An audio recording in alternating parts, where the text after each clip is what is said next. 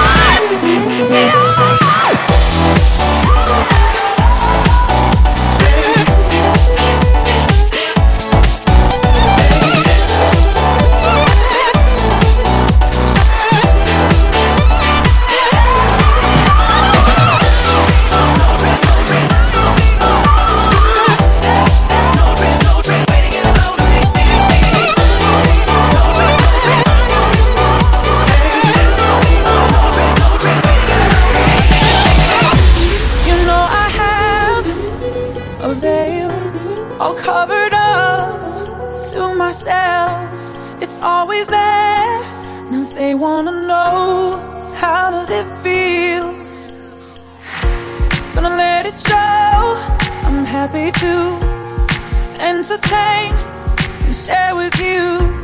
It's hard to say how your own thoughts can hurt you. I'm gonna let them stay. They feel like me out there, so.